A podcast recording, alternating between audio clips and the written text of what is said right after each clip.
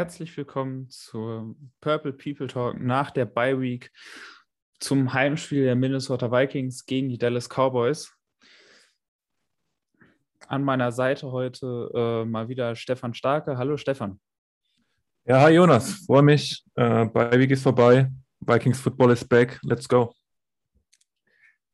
Jetzt wollen wir aber erstmal zu unserem Gegner kommen. Normalerweise machen wir das nicht in der äh, News-Sequenz am Anfang. Da reden wir ja meistens über Dinge, die um die Vikings herum passieren. Aber ich glaube, die News, die im Moment äh, bei unserem von unserem Gegner kommen, sind die für den Spieltag deutlich entscheidenderen. Ähm, denn der Status des Starting Quarterbacks, Doug Prescott, ist äh, fraglich hat äh, gestern offiziell die äh, Questionable De Designation bekommen von den Cowboys, hat die Woche über nur limitiert trainiert, also äh, nur relativ wenige Reps bekommen.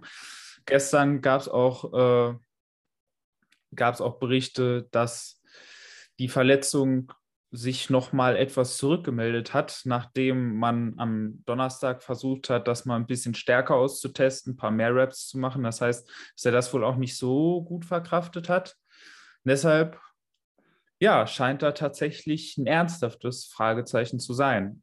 Erstmal äh, natürlich die grundsätzliche Frage und die wichtigste Frage aus Vikings Sicht. Äh, glaubst du, dass Prescott spielen wird oder denkst du, dass die Vikings äh, morgen im Sunday Night Football Game dem Cowboys Backup Cooper Rush gegenüberstehen? Ich glaube tatsächlich, dass Prescott nicht spielen wird. Ähm, was man so gehört hat, das ist eine ähm, Wadenverletzung bei Prescott. Und was man so liest und wie man auch die Interviews von ihm und Mike McCarthy, dem Head Coach der Cowboys, versteht, könnte er theoretisch spielen und würde das auch für ein wichtigeres Spiel tun, also beispielsweise in einem Playoff-Spiel.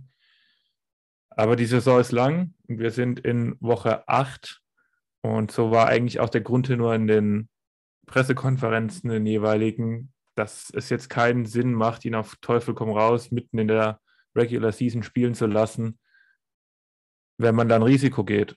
Und das ist einerseits absolut verständlich. Andererseits können wir uns als Vikings-Fans darüber auch nicht beschweren. Wir werden vielleicht später über Cooper Rush noch kurz reden können, aber so viel sei vorweggenommen, das ist mit Sicherheit ein Vorteil für die Vikings. Jetzt erstmal unabhängig von Cooper Rush, wie groß siehst du da diesen, äh, den Impact generell, den das haben wird? Weil ähm, Prescott hat ja schon mit als einer der besten äh, gerade Pocket-Passer dieses Jahr agiert. Gerade das ist ja so ein bisschen was, was sich ja eigentlich geändert hat. Ähm, ich glaube auch, dass ihn da halt seine Verletzung vom letzten Jahr noch beeinflusst, weil er war ja eigentlich in den letzten Jahren auch immer einer der Quarterbacks, die auch als Runner und Scrambler durchaus eine äh, veritable Gefahr dargestellt haben. Das ist halt dieses Jahr so stark er eben als Passer agiert. Äh, als Runner ist er bisher überhaupt keine Gefahr. Also wenn man da mal auf die Statistiken guckt, ähm, er hat überhaupt, also dieses Jahr nur ein First Down auf dem Boden erlaufen. Äh, selbst Kirk Cousins hat mehr. Und Kirk Cousins ist ja jetzt nicht unbedingt als, äh, als großer Scrambler und Runner bekannt. Und auch ansonsten, also da kommt wirklich eigentlich fast gar nichts auf den Boden. Und das hat sicher auch mit seiner Verletzung zu tun, zumal ja auch ähm, gesagt wurde, dass auch diese Wadenverletzung durchaus noch was mit der Verletzung zu tun haben kann. Also das ist ja auch an demselben Bein. Es ist halt ein Bein, was äh, durch die Verletzung eben so lange auch nicht belastet, nicht trainiert worden ist. Und da hat man ja auch bei den Vikings äh, mal gesehen, da gab es ja mal äh, diese, diese mysteriöse, in Anführungszeichen, Oberschenkelverletzung von Delvin Cook, die sich mal äh, durch eine halbe Saison gezogen hat. Nachdem er seinen Kreuzbandriss hatte, das ist durchaus typisch, dass man nach, äh, nach langen Verletzungen eben auch immer wieder Muskelverletzungen da noch hat, die damit zu tun haben. Und deswegen äh, trotzdem mal aufgrund seiner Leistung, wie groß siehst du den Impact äh, jetzt natürlich vor allem für dieses Spiel? Ähm, riesig. Also ich kann das, ist schwer zu beziffern, aber wenn man sich anguckt, was die Zahlen sagen, die Cowboys Pass Offense ist Nummer zwei in EPA per Play, der Advanced Statistik. Und das geht nicht, ohne einen sehr guten Quarterback. Äh, PFF hat ihn als zwölften Quarterback fast nur gegradet, muss man sagen. Aber er ist unglaublich produktiv. Er hat natürlich auch die richtigen Waffen. Aber das ist einfach ein anderes Spiel, wenn Dak Prescott nicht spielt. Wir können, denke ich, so weit gehen zu sagen, selbst wenn er spielt, wird er nicht bei 100 Prozent sein. Und die Beweglichkeit wird ihn auf jeden Fall einschränken. Man weiß nicht, wie viel Vertrauen er in seine Wade hat. Aber ich gehe aktuell stark davon aus, dass er eben nicht spielt, was, wie gesagt, für uns ein durchaus großer Vorteil wäre. Und ähm, ist ganz lustig, vielleicht hatten wir, haben wir mal Breaking News in unserem Podcast.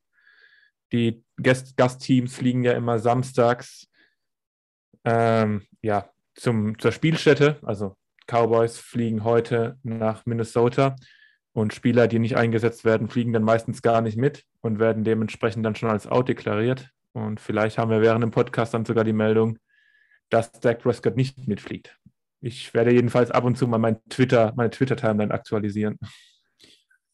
Ja, das äh, würde ich, das werde ich auch machen. Das Ding ist nur, ich glaube nicht, dass das heute passieren wird, einfach aufgrund der Tatsache, das hat, da gab es ja auch wieder äh, Leute, die das auf Twitter gesagt haben. Ich glaube, dass eventuell schon gestern eigentlich alle bei den Cowboys wissen, wer wie starten wird, also wie da der Plan sein wird und dass es da eigentlich gar keine, äh, gar keine Frage gibt, ob er spielt oder nicht. Ähm, dass das eigentlich intern schon geklärt ist, dass man aber halt äh, den Vikings äh, noch die Aufgabe stellen möchte, sich halt eben theoretisch auf beide Quarterbacks noch einstellen zu müssen. Deswegen glaube ich tatsächlich, dass er trotzdem mit der Mannschaft mitfliegen wird, selbst wenn eigentlich schon jeder wissen würde, wenn das tatsächlich der Fall ist, äh, dass er nicht spielen wird. Also ich rechne eigentlich nicht damit, dass wir das heute schon erfahren werden. Ja, es würde halt nur Sinn machen, wenn man sagt, man kann ihn besser behandeln in, in Dallas. Aber er ist natürlich als Quarterback auch irgendwo der Leader und äh, oft fliegen dann die Quarterbacks doch mit. Wird man sehen. Ähm, ich gehe trotzdem davon aus, dass er nicht spielt aktuell. Und das gilt es für die Vikings auf jeden Fall auszunutzen. Ja, insbesondere wenn man sich so die kommenden Aufgaben im äh, Spielplan anguckt. Ich meine, wir haben ja eigentlich relativ viel schon darüber gesprochen. Wir haben darüber gesprochen, wie schwer dieser Start ist äh, und gewesen ist mit äh, den Cardinals, mit den Browns, mit ja, den Seahawks. Die haben sich jetzt nicht als so stark äh, erwiesen. Dafür hatte man dann das Auftaktspiel gegen die Bengals, die man jetzt nicht als Nummer 1 der FC gesehen hätte. Ähm, aber es zeigt sich ja auch, also es wird nicht einfacher. Die Vikings haben dieses Jahr einfach das Pech, einen wirklich knallschweren Spielplan zu haben. Ähm, es geht jetzt eben mit den Cowboys, die mit Prescott definitiv eins der besten Teams der NFC sind.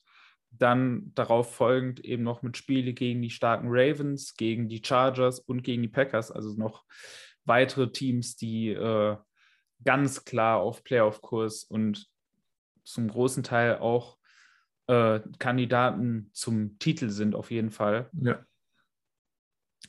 Ähm, das heißt, es wäre auch auf jeden Fall für die Vikings äh, eine Erleichterung, die man gerne annimmt. Die Vikings aktuell auf Platz 7 im Playoff Picture, also dem letzten Platz, mit dem man noch irgendwie gerade reinkommen würde.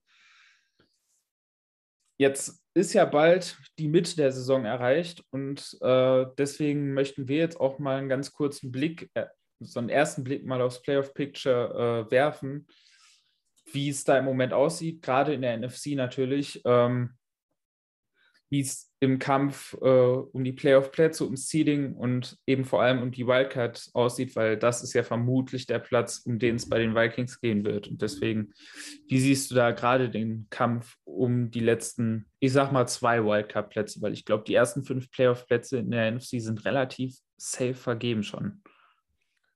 Ja, es sieht so aus. Die NFC West hat einfach mit den Cardinals und den Rams zwei sehr gute Teams. Ähm, Eins davon wird dann eben wahrscheinlich die erste Wildcard bekommen. auch wenn ich den Braten in Arizona noch nicht so ganz traue, aber sagen wir mal, die sind gesetzt. Ähm, aktuell sind die Saints auf dem sechsten Wildcard, äh, auf dem sechsten Playoff-Platz und wir eben auf dem dritten Wildcard, Wildcard also dem siebten Playoff-Platz ähm, angesiedelt. Und wir haben es eben gerade schon so ein bisschen im Vorgespräch besprochen es kristallisiert sich jetzt nicht so der eine klare Gegner heraus, der uns da gefährlich werden könnte. Es gibt Teams, zum Beispiel die Falcons, zum Beispiel die Panthers, die ich noch, noch relativ weit oben habe. Chicago ist da aktuell mit 3 und 4 auch dabei. An die glaube ich eher weniger, genauso wie ich nicht an die 49ers glaube. Aber es gibt Teams eben, die Falcons und die Panthers zum Beispiel, die uns durchaus gefährlich werden können, weil wir eben auch einen schweren Spielplan haben. Ich bin aber Stand heute, Samstagnachmittag, relativ optimistisch, dass wir diesen siebten Platz und damit das letzte Playoff-Ticket in der NFC tatsächlich lösen können. Weil alle Teams, die Stand jetzt unter uns sind, meiner Meinung nach doch deutlich größere Probleme und Pro Problemzonen haben als wir. Und was wir haben aktuell ist eine sehr gute Pass-Defense das ist immer noch so ein bisschen unter dem Radar, aber wir sind Nummer drei nach EPA per Play in der Pass-Defense und wir können den Ball einigermaßen auch im Pass bewegen. Das sind wir Nummer 10 in der Offense. Und wie wir alle wissen, ist das die Pass-Defense und die Pass-Offense das Wichtigste, weil sie einfach am längsten anhalten und am sichersten in einem Team bleiben. Der, der Run ist viel fluktuiver und von daher können wir eher damit rechnen, dass wir zumindest auf dem Niveau bleiben, meiner Meinung nach. Besonders in der Offense. Und dann sehe ich nicht viele Teams, die aktuell unter uns stehen, die da wirklich mithalten können. Von daher bin ich Stand jetzt, wie gesagt, doch optimistisch, dass wir auch, wenn auch nicht den besten Playoff-Platz kriegen, aber dass wir da tatsächlich ein Ticket lösen können. Die Frage ist halt, und da kommen wir dann halt auch wieder zu dem Spielplan-Thema. Also ich glaube, wenn wir mal grundsätzlich auf das Standing gucken, auf das äh, aktuelle Wildcard-Standing, da sind nicht viele Teams, die spielerisch an die Vikings rankommen. Also wenn ich da mal hintergucke, ich weiß nicht, ob es da ein Team gibt, was ich auch nur annähernd auf gleichem Level sehen würde. Ähm ich meine, also wir haben, wir haben die Seahawks ja schon gesehen diese Saison bei den Vikings mit Russell Wilson, wo die Vikings die Seahawks geschlagen hatten. Ähm, da ist es natürlich eine Frage, wie schnell kommt Wilson zurück. Dabei haben die Seahawks aber eben auch einen relativ schweren Spielplan. Das heißt, selbst mit Wilson ist halt die Frage, wie viele Spiele die noch gewinnen können. Und die stehen bei 2 und 5. Das heißt, sie haben schon einen gewissen Rückstand. Ähm, dann hat, äh, natürlich die beiden, äh, die beiden NFC South-Kandidaten mit äh, Falcons und Panthers, auch die kommen spielerisch beide an die Vikings nicht dran. Also ich meine, gegen, die, äh, gegen die Panthers haben es die Vikings mal wieder unnötig spannend gemacht. Das hätte nie und immer so knapp sein brauchen, dieses Spiel. Äh, aber das ist ja mittlerweile so ein Klassiker, das kennen wir ja. Aber spielerisch sind die Panthers definitiv Nummer drunter. Das Problem ist halt, dass die eben im Gegensatz zu den Vikings einen relativ machbaren Spielplan haben. Also ähm, die spielen noch zweimal gegen, gegen die Falcons. Das heißt, da wird es untereinander eventuell hoffentlich äh, dazu kommen, dass sie sich gegenseitig äh, Spiele wegnehmen. Bei den schweren Spielen, wenn ich da mal drauf gucke, dann haben die noch äh, zwei Spiele gegen die Buccaneers, Spiel gegen die Bills, Spiel äh, gegen die Cardinals, aber ansonsten ist das alles relativ machbar, was sie haben. Also, die haben das Washington, die haben Washington einmal, die Dolphins einmal noch.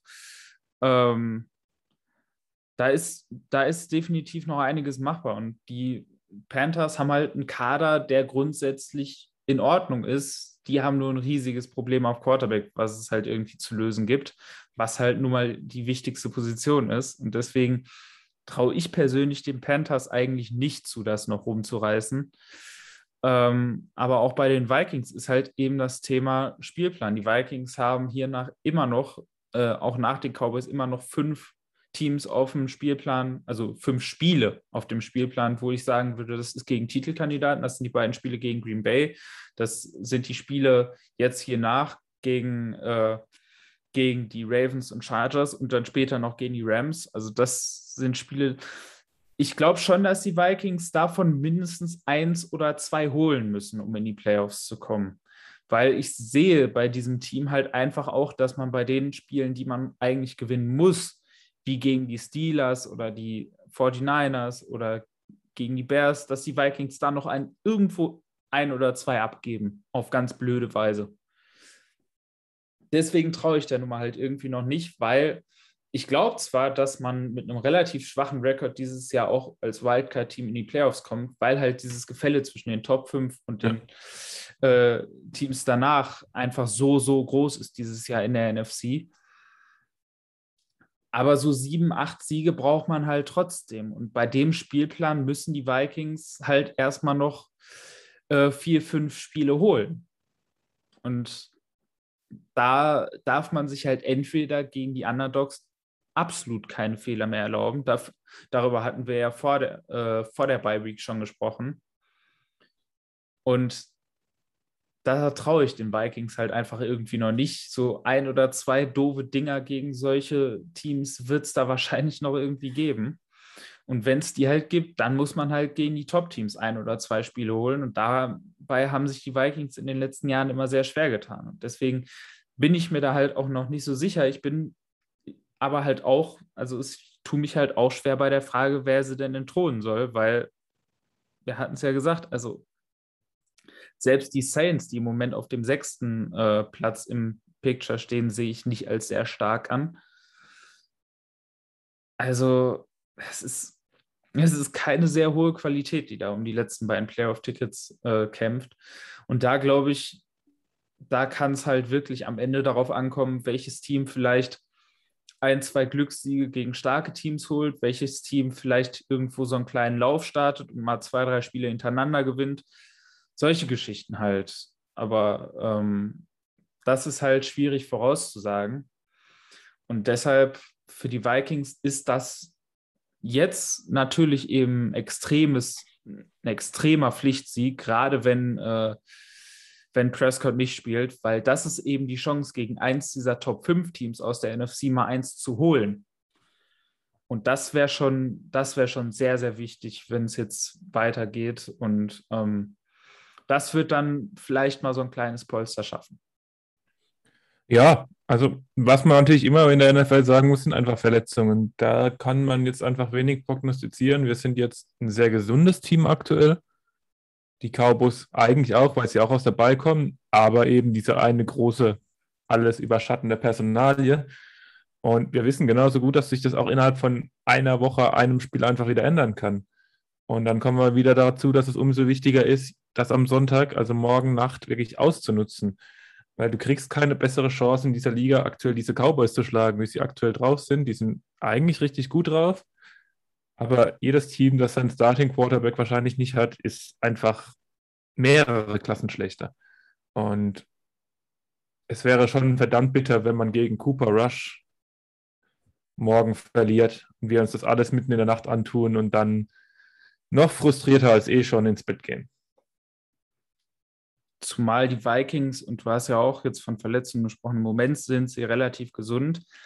Aber es ist ja auch an vielen Stellen ein Team, was jetzt nicht unbedingt an Tiefe strotzt. Das stimmt. Ja. Also da muss man, da muss man ja wirklich sagen, also da sind ja schon die ein oder anderen Spieler in diesem Kader, wenn die ausfallen, dann haben wir ganz große Probleme. Im Moment haben wir das Glück, dass die Starter, die ausfallen, äh, natürlich insbesondere Michael Pierce halt eben auf, auf einer Position ausfallen, wo wir tiefer haben.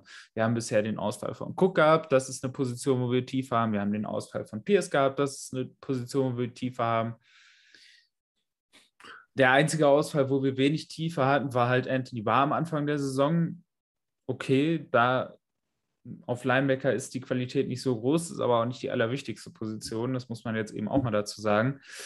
Ähm, Patrick Peterson ist jetzt so eine Geschichte, der jetzt drei Wochen mindestens raus sein wird, weil auf IR, da darf jetzt nicht mehr so viel passieren. Also die Cornerback-Gruppe ist eine Gruppe mit solider Tiefe, die ist jetzt aber ausgereizt. Das heißt, wenn man jetzt mit Denzler, Breland und Alexander auf dem Feld steht, von denen sollte sich besser keiner mehr verletzen. Also.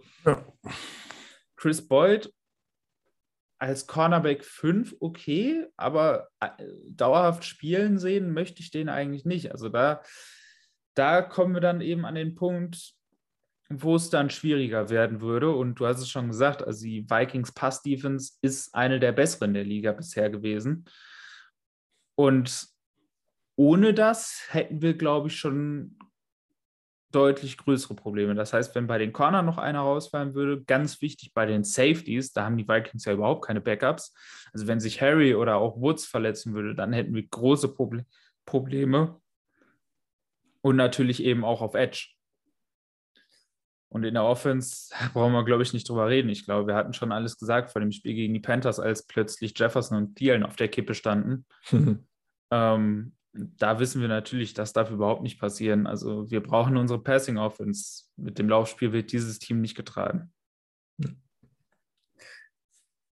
Dann schauen wir mal auf das Spiel morgen und äh, gehen mal generell auch rein in die Matchups. Ähm, und fangen, weil wir ja thematisch da schon drin waren, mal mit der Cowboys Offense an gegen die Defense der Vikings. Wo siehst du Angriffspunkte und auf der anderen Seite, wo ist diese Unit für die Vikings äh, gefährlich? Ja, also die Offense ist eine Bombe, die Cowboys Offense.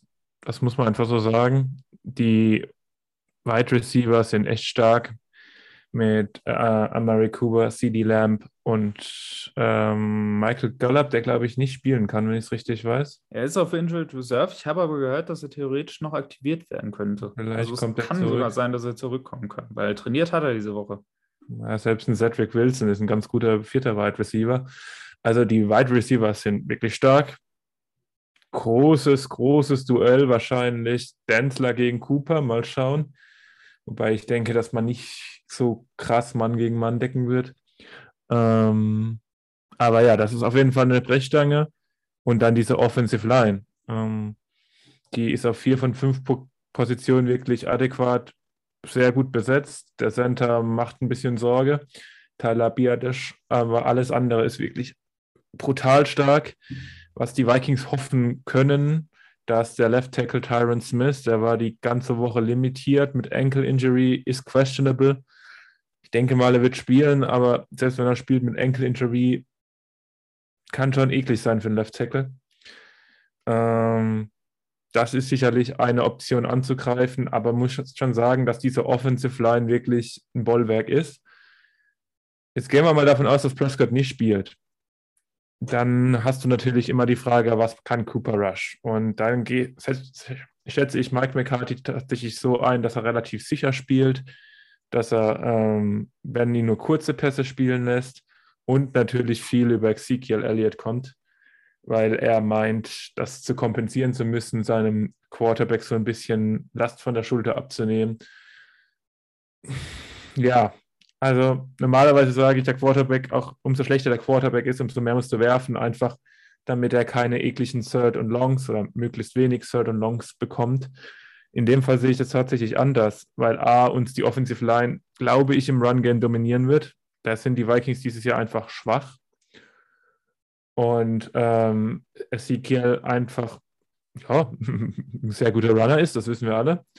Und ich habe so ein bisschen Angst, dass trotz fehlenden Dak Prescott und diese Dallas Cowboys O-Line ja einfach im Run dominieren wird und Elliott einen Monster-Tag haben wird.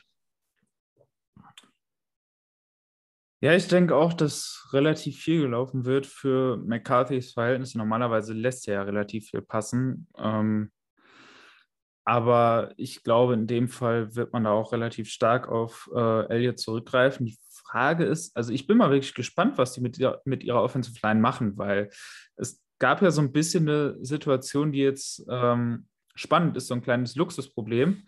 Lyle Collins ist zurück, ähm, darf wieder spielen. Terence Steele, der letztes Jahr als Rookie ganz, ganz böse ausgesehen hat, als Collins äh, verletzt war zwischendurch, hat diese Saison, als er für Collins eingesprungen ist, ganz solide ausgesehen. Nicht auf Collins Level, aber doch gut eigentlich. Also der hat, kompetent, der hat da kompetent ausgesehen und ähm, von dem, was ich gehört habe, kann es gut sein, dass der seinen Platz behält. Gerade weil er natürlich als Spieler im zweiten Jahr auch noch eine gewisse Zukunft äh, bei diesem Team hat ähm, und vor allem auch noch eine sehr günstige Zukunft wo man natürlich bei Collins nicht ganz weiß, äh, ja, wie lange, wie lange das bei dem noch ist, zumal er ja schon äh, auf einem relativ großen Vertrag ist. Da gab es dann halt eben die Berichte, dass Collins als Guard gearbeitet hat, äh, steht auch im Depth Chart, nebenbei noch als äh, Backup Left Guard drin. Ähm, ich bin mal wirklich gespannt. Lässt man Collins jetzt erstmal an der Sideline? Also lässt man Steele jetzt als Right Tackle starten. So steht das hier im Death Chart bei den Cowboys auch drin. Also Lyle Collins steht, steht als Backup Right Tackle und Backup Left Guard drin. Oder lässt man Collins tatsächlich als Left Guard spielen? Lässt man ihn über Connor Williams spielen oder schiebt man Connor Williams auf Center, was man in der Preseason schon versucht hat? Was natürlich eben aufgrund der Tatsache, dass Biadasch äh, bisher sehr schwach gespielt hat, durchaus eine gewisse Versuchung wäre. Andererseits hat Connor Williams als Center halt auch ziemlich brutal ausgesehen in der Preseason, also brutal schlecht. Das hat überhaupt nicht gut ausgesehen, sodass man ihn ja auch wieder zurück auf äh, Left Guard geschoben hat, wo er gut ausgesehen hat bisher diese Saison. Deswegen, ich bin wirklich gespannt, was man da tut, ähm, ob man da überhaupt großartig was tut oder ob man da eben tatsächlich eventuell da so ein bisschen Overthinking betreibt und dann da die äh, Leute ein bisschen rumschiebt, was dann eben wiederum zum Vorteil der Vikings werden könnte, weil eine Sache, die halt neben den individuellen Stärken einfach wichtig ist, worunter die Vikings in den letzten Jahren immer wieder gelitten haben, weil das bei den Vikings oft nicht gut funktioniert hat, ist halt Kommunikation in der Offensive Line und Eingespieltheit. Und das ist in dieser Unit halt wirklich extrem wichtig. Ähm, wenn es eben darum geht, verschiedene, äh, also gerade bei Protect, äh, in Pass Protection verschiedene äh, Geschichten in der Front zu äh, identifizieren, da richtig drauf zu reagieren. Und wenn man da halt jetzt eben das große äh, Stühlerücken betreibt, dann kann das halt gestört sein, theoretisch. Und ich bin mal gespannt. Also wenn das so ist, wie es hier im Death Chart steht, dann wird das kein großes Problem, weil dann bleibt Steel auf Right Tackle ähm, und alle anderen haben auch erstmal ihre Position. Aber wenn man halt jetzt wirklich anfängt mit Collins auf Guard, Williams plötzlich auf Center oder sowas, dann könnte das, glaube ich, ein Vorteil für die Vikings werden. Und dann ist diese Dominanz, die ich in der normalen Stammformation sehe bei den Cowboys, gegen die ja doch durchaus gute Vikings D-Line, vielleicht nicht mehr ganz so groß. Und das könnte dann eben auch ein Angriffspunkt sein. Ist halt die Frage, ob man das in einer Woche macht, ähm, wo man den Backup-Quarterback dahinter hat. Andererseits kann man natürlich sagen, wenn wir schon mal den Backup drin haben und nicht Doug Prescott beschützen müssen, dann können wir das ja vielleicht mal ausprobieren, weil äh, mit dem Backup ist man jetzt sowieso Außenseiter in diesem Spiel wenn der Backup ausfällt, macht das nicht die ganze Saison kaputt, wie es das machen würde, wenn Prescott ausfallen würde. Das heißt, man kann jetzt tatsächlich in diesem Spiel aus Cowboys Sicht vielleicht mal ein paar Dinge ausprobieren, die man normalerweise mitten in der Saison nicht ausprobieren würde. Und deshalb bin ich mal wirklich gespannt, was man da in dieser Offensive Line macht. Ansonsten natürlich, also das, äh, die Matchups bei den Skill Positions, egal ob Gallup spielt oder nicht, das sieht böse aus, auch wenn die Vikings eine relativ gute Pass-Defense haben, aber besonders durch die Tatsache, dass Patrick Peterson halt fehlt ja. gegen dieses Receiving Corp, äh, wird die Nummer ganz, ganz schwierig. Also CD Lamb, Mary Cooper, entweder Gallup oder Wilson. Ja, da sehe ich nicht so viele Angriffspunkte, ehrlich gesagt. Wie würdest du als Defensive Coordinator spielen? Würdest du aggressiv an der Line spielen mit verschiedenen Blitzpaketen? Würdest du sagen, ja, wir rushen nur mit vier und lassen mal den wirklich sehr unerfahrenen Backup-Quarterback machen? Was wäre da der Einsatz? Boah, das ist Das ist tatsächlich ein bisschen schwierig. Ich kann mich erinnern, vor zwei Jahren, als die Vikings bei den Cowboys gespielt haben, wo es ja auch die Frage war, was man da großartig macht gegen diese starke O-Line. Und da war Prescott ja auch als Running QB noch relativ äh, groß drin. Da hat Simmer einen sehr, sehr guten Gameplan gehabt. Ähm, hat gar nicht so viel geblitzt, hat aber eine relativ volle Box gehabt, plus Spy auf Prescott, um den halt sein Laufspiel wegzunehmen. Das hat zwar dafür, dazu geführt, dass die äh, Secondary, damals Mike Hughes, der glaube ich zwölf Targets gegen sich gekriegt hatte, der ist ja von Cooper ziemlich zerrissen worden in diesem Spiel, dass die relativ viel Druck bekommen hat, aber insgesamt hat es ganz gut funktioniert, weil man Prescott halt sein Scrambling weggenommen hat. Ähm, ohne die Secondary halt komplett zu lösen. Und man hat zwar quasi, äh, man hat zwar in Kauf genommen, dass es über das Passspiel da ein bisschen was geht, aber man hat halt das Laufspiel komplett limitiert, was halt äh, mit der damaligen O-Line auch schon sehr, sehr schwierig war. Ähm, und man hat das, äh, das, die Scramble Drills von Prescott halt mehr oder weniger komplett rausgenommen. Und damit hat man die Cowboys halt eben nicht komplett abgemeldet, aber es hat eben gereicht, um dieses Spiel zu gewinnen. Jetzt muss man fairerweise dazu sagen, damals war Jason Garrett noch Head Coach. Das heißt, eine deutlich runlastigere Offense. Jetzt hat man halt McCarthy.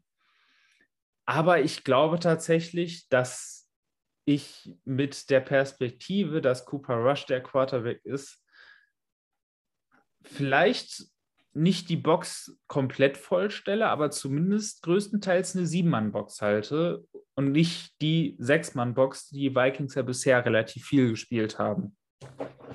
Und ähm, weil ich glaube, über die bisherige Sechs-Mann-Box, das ist mit einer der Gründe, warum die Vikings bisher eine relativ schwache Run-Defense haben und das auch sehr wissentlich in Kauf nehmen, ähm, dass man halt mit relativ leichten Boxen spielt ich würde dieses Mal die, die Boxcons ein bisschen erhöhen. Auch durchaus gerne mal hier und da ein bisschen blitzen. Ähm, weil du hast halt eben einen unerfahrenen Quarterback. Ich würde aber eben auch, und das ist halt wieder die Kurve zu dem Gameplan von vor zwei Jahren, ich würde die Secondary nicht komplett entblößen. Ich würde dadurch, dass man eben eine Sieben-Mann-Box spielt, muss ein bisschen Man-to-Man -Man gespielt werden wo man eben auch kalkuliert, dass man das ein oder andere Matchup verliert. Ich würde da aber eben trotzdem noch Hilfe dabei behalten, weil diese Receiver halt eben trotzdem zu gut sind, um die Secondary da komplett äh, alleine im Regen stehen zu lassen. Und deswegen würde ich da halt eben wieder so einen Mittelweg gehen, dass ich halt eben sieben Leute in die Box packe, aber eben nicht mehr. Also ich würde da nicht komplett all out auf äh, Sieg gehen. Ja, dann wäre ich wohl ein bisschen aggressiver. Ähm, vielleicht mal für die Zuhörer Cooper Rush. Er kam 2017 in die Liga als undrafted Free Agent, war in dem Powerhouse Central Michigan am College. Ähm, hat einen Pass geworfen bisher. Ein Pass angebracht, Entschuldigung, drei Pässe geworfen für zwei Passing Yards. Also der hat einfach noch gar nichts gezeigt, konnte noch gar nichts zeigen. Ähm, also die Box auf jeden Fall vollstellen und ähm, dann würde ich tatsächlich auch regelmäßig Anthony Barr, von mir auch Kendricks, Nick Witchell, wer auch immer, Kendricks vielleicht eher Richtung Dalton Schulz, ähm, weil der ein richtig guter Receiving Titan geworden ist dieses Jahr. Aber da würde ich schon regelmäßig jemanden schicken, weil ich noch nicht ganz unserer Defensive Line traue, da wirklich auch im Foreman Rush ähm, Pressure zu produzieren. Also ich wäre da, glaube ich, noch einen Ticken aggressiver, aber im Grundsätzlich sind wir uns einig, dass ähm, wir eben mehr den Run spielen müssen mit mehr Leuten in der Box. Und dann muss uns am Ende halt Cooper Rush schlagen, ja, aber das will ich erstmal sehen. Auch wenn sie natürlich die Vorteile haben bei den Wide Receivern gegen Cornerback-Matchups. Ich meine, das Spannende wird, glaube ich, auch ein bisschen das Duell über den Right Tackle sein, weil wenn Terrence Steele, und danach sieht es ja aus, weiterhin spielt, ja, er hat einen guten Start in die Saison gehabt, aber der Gegner ist Daniel Hunter. Ja. Das heißt, da bin ich tatsächlich eben andersrum. Du sagst, ähm, erstmal erstmal aggressiv spielen und dann mal gucken, ob der uns gegen eine äh, Secondary ohne große Hilfe schlagen kann. Ich bin halt der Meinung, ich glaube schon, dass wir ein, zwei Matchups gegen diese O-Line haben, wo man gewinnen kann. Und im Passing-Game reicht das, wenn einer oder zwei Spieler großartig dominieren.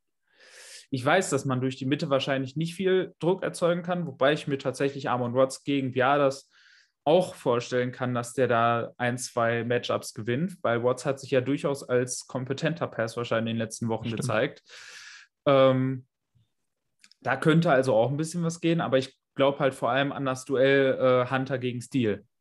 Und wenn Tyron Smith angeschlagen ist, dann kann auch Griffin, glaube ich, mit seiner Art als Edge Rusher nicht, nicht unbedingt die Qualität, die er hat. Da kann äh, Smith problemlos mithalten. Aber wenn er angeschlagen ist, die Art, die Griffin mit seinem Get-Off hat und auch äh, mit, seinen, mit seinen Moves, mit seinem Spin-Move, den er ja drin hat, das sind halt so Geschichten, da wird dann eine, eine Knöchelverletzung schwierig, weil die halt deine Beweglichkeit da ein bisschen einschränkt. Und deswegen, glaube ich, würde ich tatsächlich in den ersten ein, zwei, ein, zwei Drives gucken, ob nicht unser Pass Rush auch mit dem Foreman Rush in der Lage ist, diese O-Line zu schlagen. Weil wenn das möglich ist, dann sollte das überhaupt kein Problem werden. Dann kannst du tatsächlich deine Coverage Unit noch ein bisschen unterstützen, dafür sorgen, dass die, dass die Cowboys Receiver unsere Secondary nicht komplett zerreißen und Cooper Rush unter Druck gegen eine Secondary, die nicht komplett zerrissen wird. Das wird, glaube ich, richtig böse. Weil dann, dann hat man eben eventuell auch ein, zwei Spieler, die man übrig hat, die auf Picks gehen können, die auf Turnover gehen können. Ähm, und das, das wäre Schachmatt in diesem Spiel. Deswegen würde ich da tatsächlich erstmal die ersten ein, zwei Drives gucken. Geht das? Und wenn es geht, das beibehalten. Wenn es nicht geht, dann natürlich aggressiver werden, die Box voller machen und, äh, und blitzen. Aber wenn unser Foreman Rush funktioniert, deshalb würde ich da so dran gehen. Aber ich glaube, naja, im Endeffekt, eigentlich darf diese Offense, so gut sie ist, mit Cooper Rush darf uns nicht schlagen. Ja. ja, dann drehen wir das Ganze doch mal um. Vikings Offense, Cowboys Defense, wie sind da deine Meinung, äh, deine Meinungen dazu? Ja, also es sieht tatsächlich relativ ähnlich aus, nur in umgekehrter Richtung. Also wir sollten auch, hier sollten die Wide Receiver wieder die Defensive Backs eigentlich dominieren mit Zielen Jefferson und Osborne. Ja, man muss schon sagen, da gibt es ähm, durchaus einen Cornerback, den man eher, naja, das ist die Frage, sollte man ihn meiden oder nicht? Trevon Diggs führt die Liga an in Interceptions, ich glaube sieben Interceptions, wenn ich auf dem Stand bin.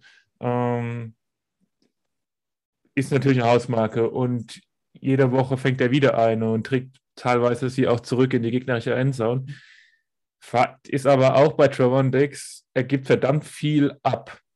Ähm, Im PFF-Podcast wurde von Sam Monson mit Anto Antonio Cromartie verglichen, was ziemlich gut passt, der auch immer sehr ein Ballhawk war und viel auf den Pick gegangen ist, aber dadurch gibst du halt auch einiges an Yards ab. Und die NFL hat aktuell in den ersten sieben Wochen so reagiert, dass man ihn eben trotzdem weiter anwirft. Und da ist so ein bisschen die Frage, wo ist der Takeoff, wo ist der Break-Even-Point? Wenn er einen Pick fängt, wie viel Yards muss er dann zulassen, dass sich das trotzdem rentiert, ihn anzuwerfen, beziehungsweise natürlich seinen Gegenspieler anzuwerfen. Ähm, ansonsten, gerade über das Zentrum, also über den Slot, sollte relativ viel möglich sein. Da spielt ein Jordan Lewis, der wirklich nicht gut spielt. Der andere Outside Cornerback ist eher so eigentlich eher der beste äh, Corner mit Anthony Brown. Aber das sind alles für mich keine, keine Lockdown-Corner, wenn ich ehrlich bin. Und ähm, ich würde da unseren drei Wide Receivers wirklich vertrauen. An der Line, die Line ist schwach, der Cowboys, muss man sagen, mit Ausnahme eben von Randy Gregory, der eine überragende Saison spielt. Ähm, das könnte Probleme geben. Das wird ein richtiger Härtetest für Dorisa, der einen guten, ordentlichen Einstand hatte letztes vorletzte Woche natürlich. Ähm, das könnte aber jetzt mal Probleme geben. Und ja, ich glaube, man wird den Ball sogar laufen können gegen diese äh, Defense. Ähm, was die Vikings auf jeden Fall probieren werden, das wissen wir alle.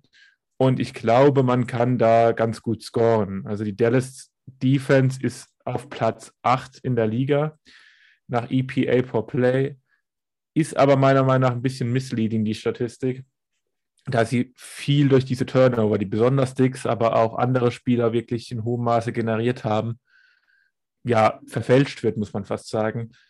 Per Play-Basis ist die Defense nicht ganz so stark und ist auf jeden Fall attackierbar von unserer Offense. Und ich glaube, Darwin Cook wird ein sehr gutes Spiel haben. Das wage ich mal vorauszusagen. Also ich würde nur teils damit mitgehen, dass diese Defense nicht, also diese, diese Defensive Line nicht gut ist. Ähm, sie ist schwach gegen den Lauf, sehr schwach gegen den Lauf. Das muss man wirklich sagen. Ähm, da ist einfach nicht viel. Ähm, Wäre mir aber tatsächlich bei Passing Downs, sollten die Vikings in diese Situation kommen, Dritter und lang oder einfach Dritter und mittellang, das ist ja eigentlich auch schon ein relativ sicheres Passing Down. Das wird ja immer ein bisschen ignoriert, das wird ja immer als Third and Manageable abgetan, aber im Endeffekt ist es auch ein Passing Down. Ähm, wer mir da noch ein bisschen Sorgen macht, ist einer meiner Draft Crushes dieses mhm. Jahr mit Osa, mit Osa Odigisuva den ich relativ hoch hatte und äh, der, glaube ich, dieses Jahr so mit einer meiner besten Treffer gewesen ist, äh, was so die mittleren und späten Runden angeht, weil der spielt als Pass-Rusher richtig, richtig gut dieses Jahr. Er ist jetzt, also der war bisher äh, genannt worden als äh, Second String immer wieder, ist dieses ist diese Woche in den First String, in den, im Death Chart aufgestiegen, hat aber auch vorher schon eine sehr große Rolle halt gehabt als Passwasher, als Inside Passwasher. Und auch wenn sie verbessert ist, unsere Interior O-Line ist halt nach wie vor keine Unit, der ich jetzt super äh, vertrauen würde. Was mir ein bisschen Hoffnung macht, ist halt die Tatsache, dass, dass Odigisuva halt eben auch eher ein athletischer, beweglicher Rusher ist, anders heißt, und eben nicht der klassische Power Rusher, der halt unserer kleinen Zone-Blocking-O-Line sonst immer so die großen Probleme gemacht hat. Unsere Zone-Blocking-O-Line hat halt tendenziell eher Probleme gegen Leute wie einen Zu gehabt. Das haben wir ja letztes Jahr gesehen, der uns da komplett zerrissen hat. Ähm, da bin ich mal gespannt, ob die da besser funktionieren. Da ist gerade Ezra Cleveland so ein Kandidat, der gegen diese etwas flinkeren Inside Rusher eigentlich mal sehr gut ausgesehen hat. Bradbury nicht unbedingt, weil Bradbury meiner Meinung nach, da, da bleibe ich auch dabei, dass da das Narrativ einfach falsch ist, dass seine Probleme durch seine äh, Kraft und Größe kommen. Das sehe ich einfach nicht. Also da sehe ich viel größere technische Probleme, die bei Bradbury äh, zu seinen Problemen beitragen die eben gerade gegen Russia, die etwas mobiler sind, tatsächlich deutlich größere äh, Probleme machen als gegen diese Power Rusher, bei denen man ja nachsagt, dass die Bradbury Probleme machen würden. Aber gerade Cleveland ist halt jemand, der gegen diese beweglichen Rusher immer relativ gut aussieht. Bei Udo mache ich mir auch ein bisschen Sorgen, wenn, wenn äh, Odigisuva gegen ihn spielt, weil das ist halt jemand, da musst du halt eben diese Kompaktheit äh, haben, die du als Guard eben haben musst, die ich bei Udo einfach bisher noch nicht sehe.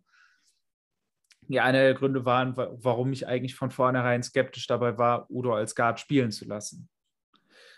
Und deshalb bin ich da mal gespannt, wie der diese Aufgaben meistert. Ansonsten hast du aber recht, also laufen sollten wir gegen diese Line können, auf jeden Fall. Auch die Linebacker dahinter, Parsons ist mehr oder weniger ein Edge-Rusher eigentlich, das muss man auch mal dazu sehen. Das ist ja die äh, 4-3 Under, die äh, Dan Quinn mitgebracht hat aus Atlanta. Die Coverages hat er sehr verändert, die Front eigentlich nicht.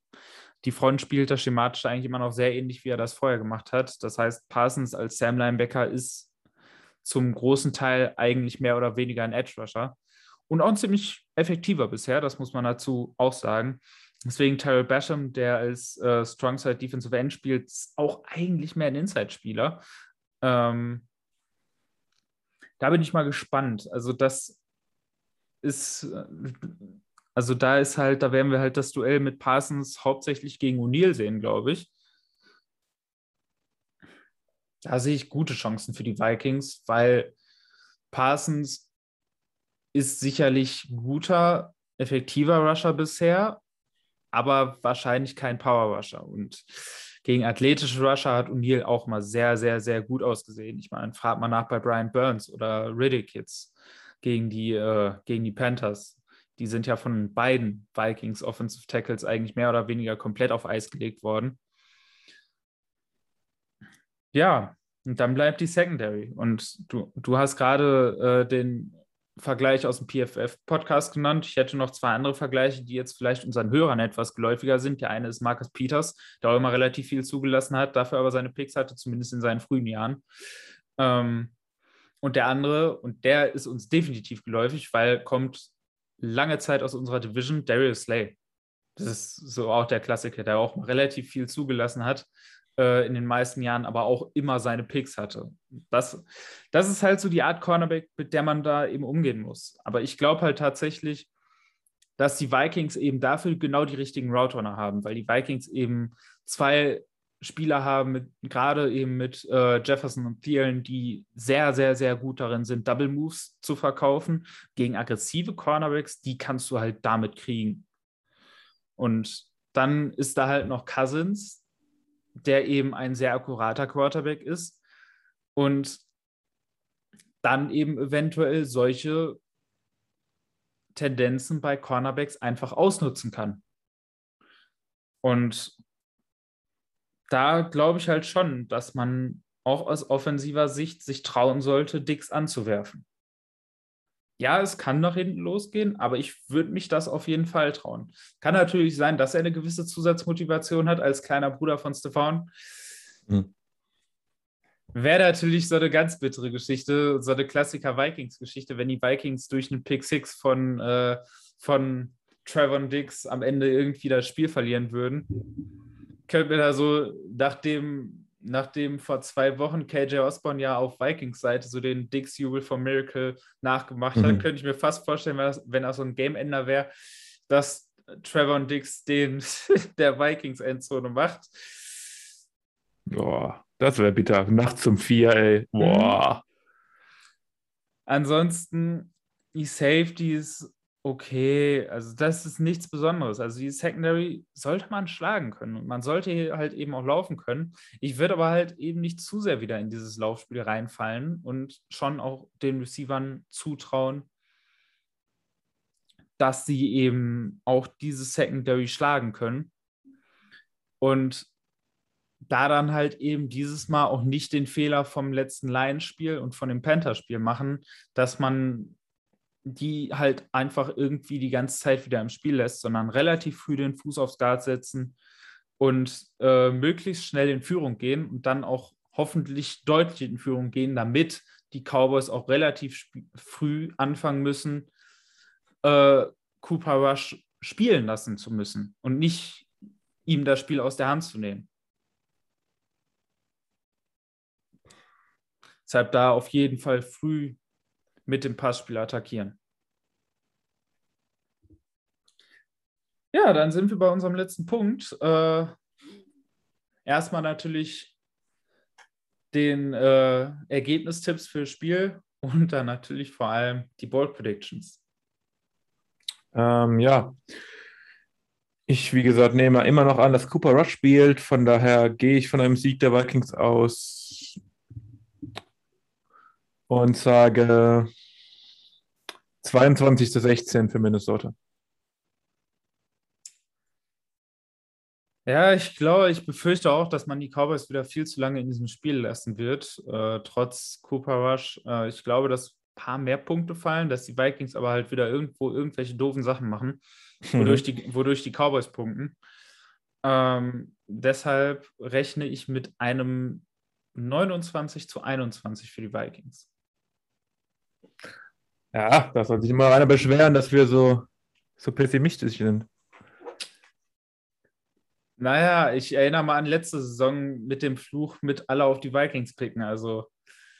Ja, bei zwei Leuten zählt das nicht. Okay. Es zählt erst ab drei plus äh, Podcaster. Äh, meine Bold Prediction ist Old Friend. Du hast gerade schon die Safeties der Cowboys angesprochen. Ähm, wir kennen da jemanden, der relativ lange und auch ganz ordentlich bei uns gespielt hat mit Sharon Curse. Ähm, zwei Turnover von ihm.